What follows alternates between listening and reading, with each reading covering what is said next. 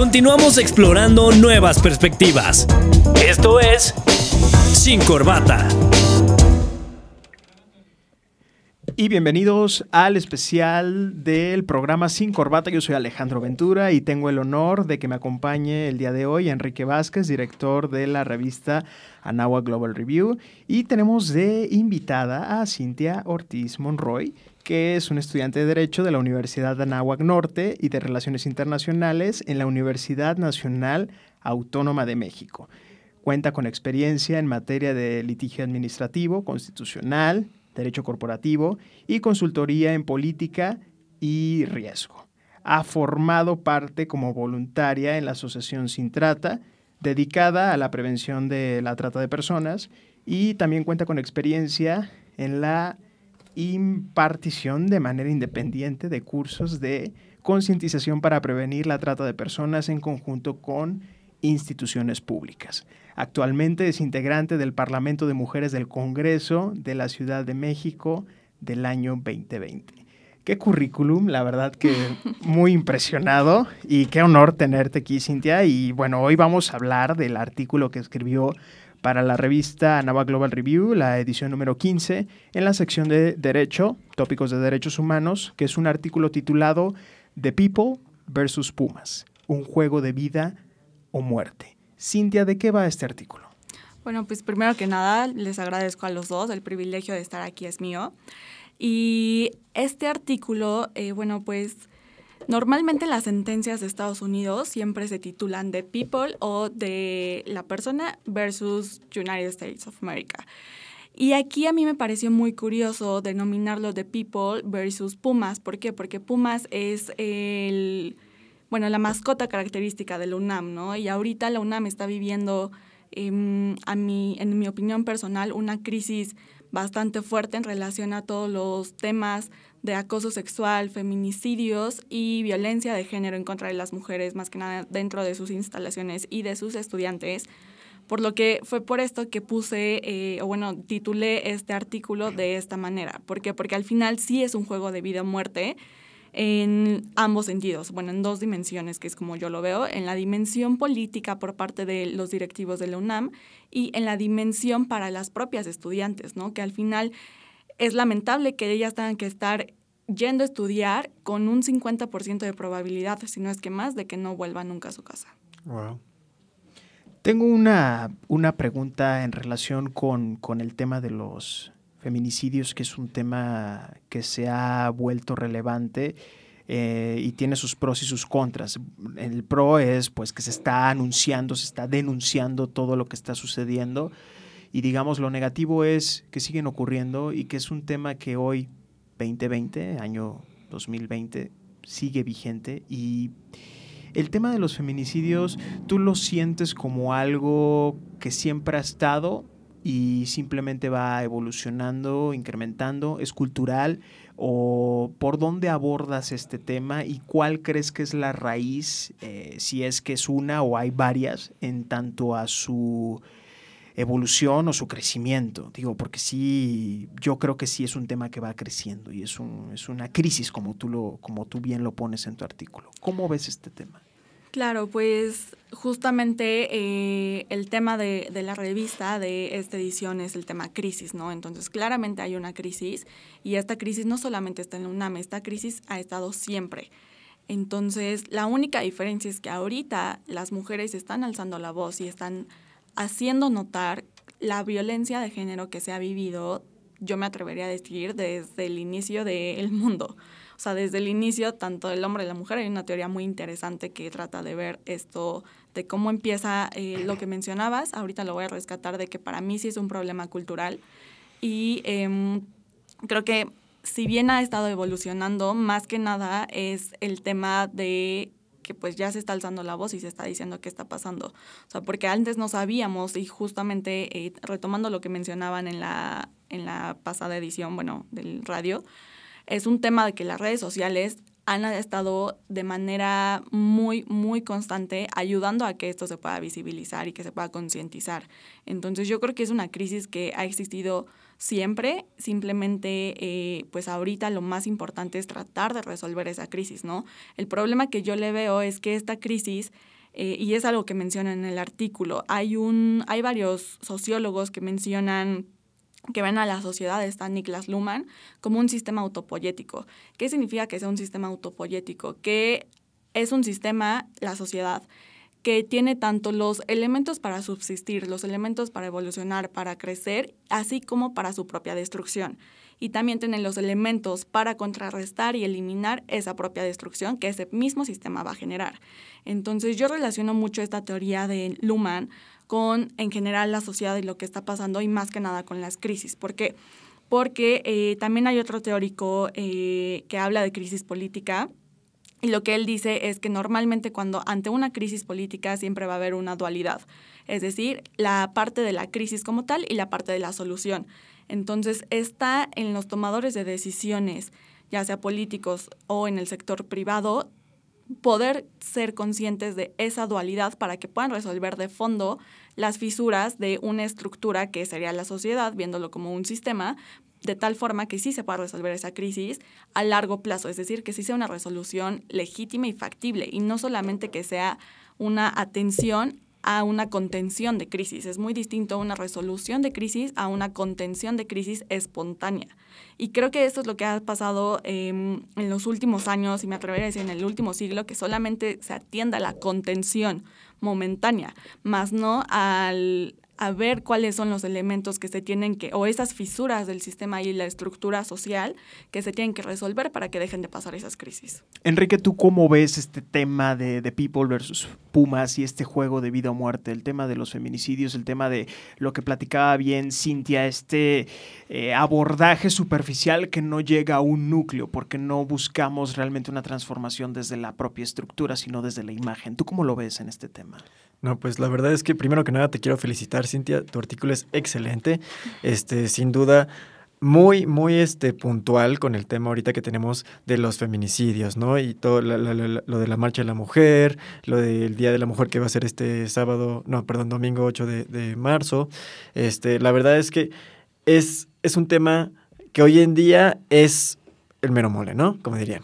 Este, entonces realmente hoy en día la violencia que vimos en México es tremenda, ¿no? Este, lo aceptemos o no, lo, este, lo, quieran lo queramos o no ver, hoy en día mueren, fallecen este, por, por víctimas de homicidios, en promedio 100 personas al día, ¿no? Y de, esos, de esas 100 personas, 10 son víctimas de feminicidios, por lo menos.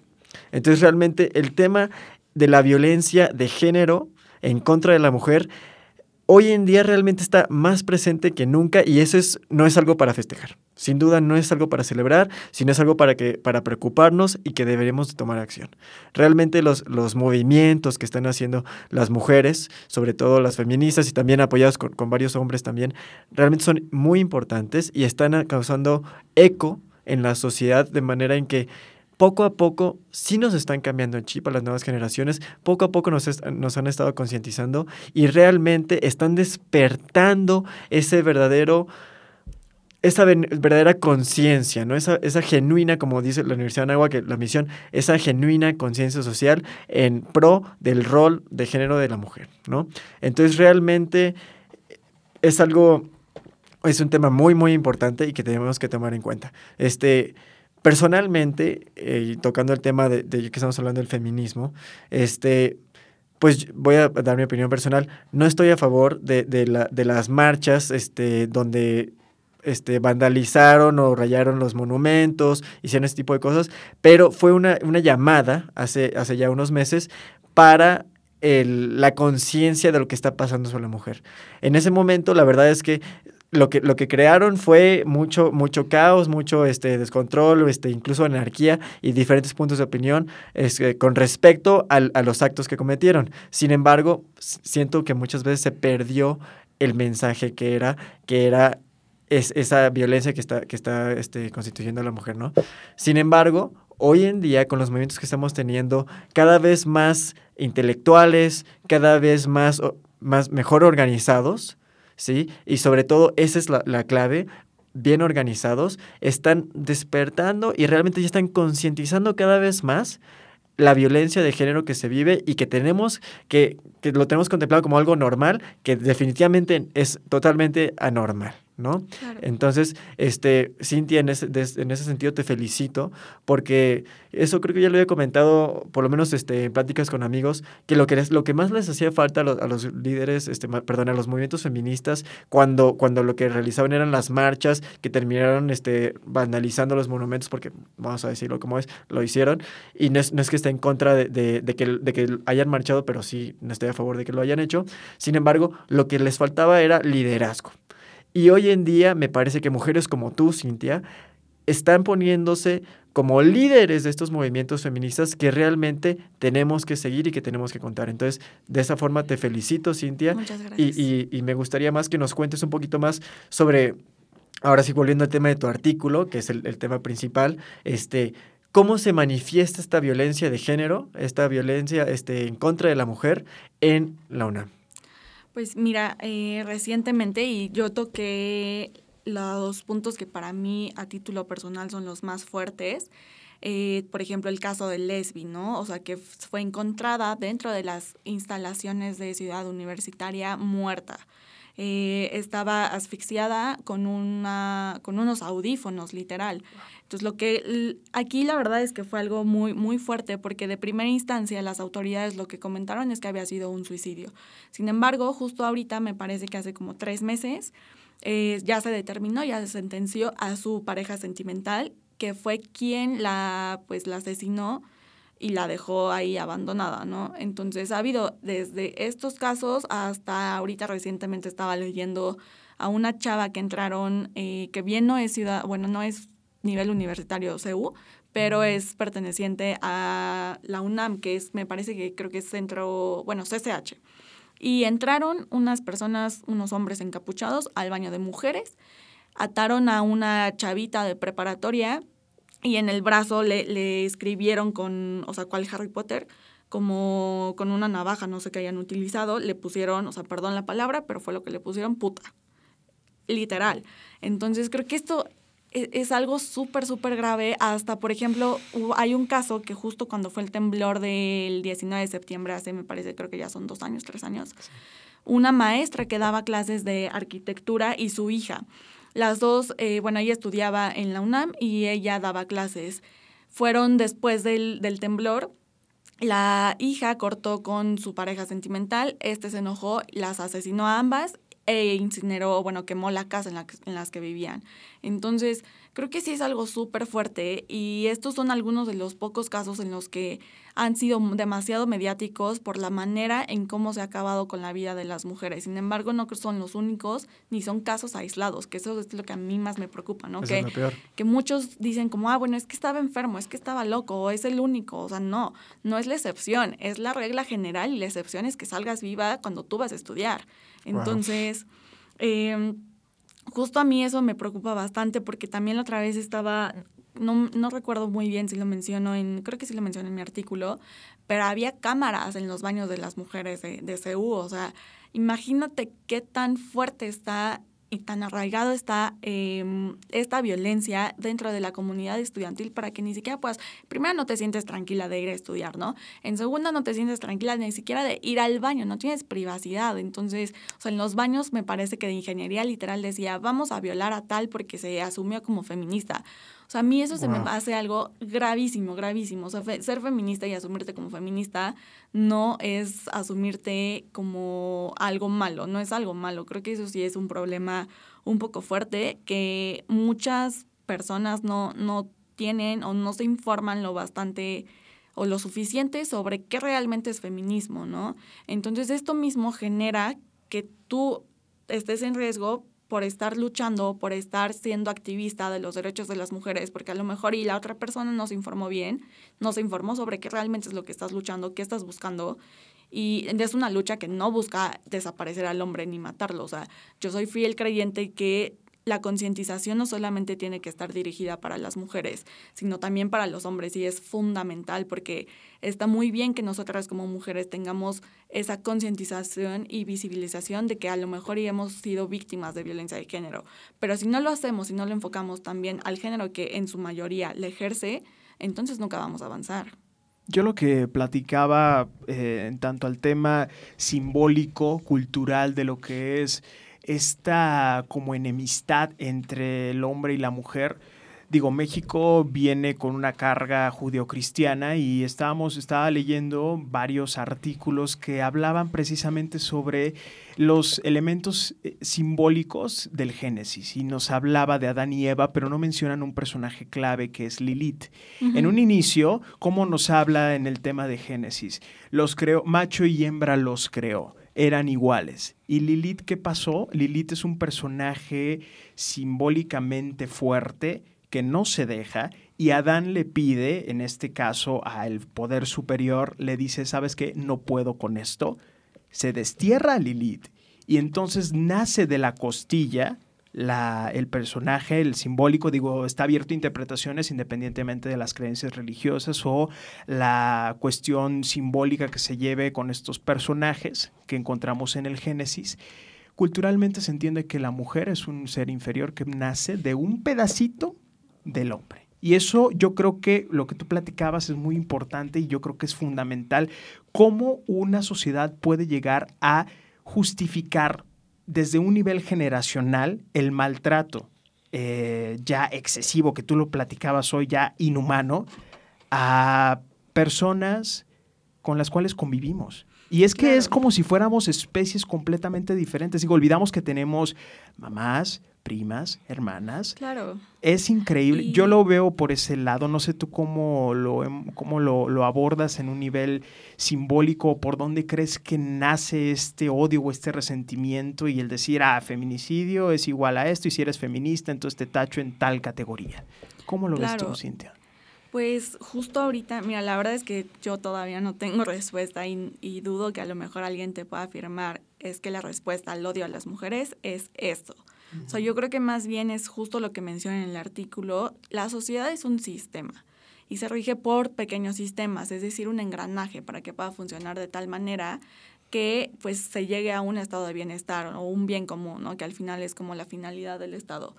Entonces, em, si este sistema, sus instituciones, se forman y van expandiendo esa información o protección de manera tal que desempeñan o hacen notar como un odio justamente lo que tú mencionabas o que la mujer está en una posición inferior, pues esto, obviamente estas conductas se van replicando. Y el problema no es tanto que se repliquen desde el punto de vista, por ejemplo, nosotros que estamos como ciudadanos, ¿no? Sino que se van replicando de sistema a sistema. Entonces, ¿qué pasa? Se institucionaliza. Exactamente. Esto es gravísimo porque, por ejemplo, yo justo ayer estaba teniendo una plática y digo yo, es, es, una teoría que a lo mejor y tengo, lo estaba tratando de comparar con, em, no sé si ubiquen a Hannah Arendt, que habla de la banalidad del mal, ¿no? Entonces, yo a mí me, cuando yo empecé a leer a Hannah, yo decía, es que me cuesta mucho trabajo entender cómo de alguna forma que no justifica, pero fue muy criticada por decir que a lo mejor y trataba de justificar el holocausto, ¿no? Porque habla de la banalidad del mal, que es justo el mal institucionalizado y el mal radical. Entonces yo trataba como de, de entender si existe alguna relación, por ejemplo, ahorita la época y del tema de violencia que estamos viviendo con ese sentido, ¿no? Entonces creo que el problema justo es eso, que está es un mal institucionalizado. Entonces, pues justo eso. Un tema profundo, realmente con ganas de abordarlo más, pero bueno, ya tenemos que concluir el programa. Cintia, te quiero agradecer. Enrique, gracias. Rapidísimo, redes sociales y nos vamos. Claro, eh, mi Instagram y Twitter son Cintia, C-Y-N-T-H y latina A, org los dos. Perfecto. Enrique. Este, bueno, muchísimas gracias por venir, Cintia. La verdad es que quisiéramos seguir hablando más del tema, que es interesantísimo, pero pues bueno, lamentablemente estamos cortos de tiempo. Este, les comparto las redes sociales de la revista para, para, que nos sigan, por favor. Este es Global Review-A. Ahí podrán encontrar el link donde podrán encontrar la revista y podrán leer este maravilloso artículo escrito por Cintia, así como muchos otros en la quinceava edición de la revista. Muchísimas gracias. Pues nos despedimos. Estás en Radio Anáhuac 1670M. Este fue un especial de Sin Corbata. Gracias por acompañarnos. Esto fue Sin Corbata. Te esperamos el próximo programa para darte un nuevo tema y una nueva perspectiva. No olviden sintonizarnos en Radio Nahuac 1670 AM. Eleva tus sentidos.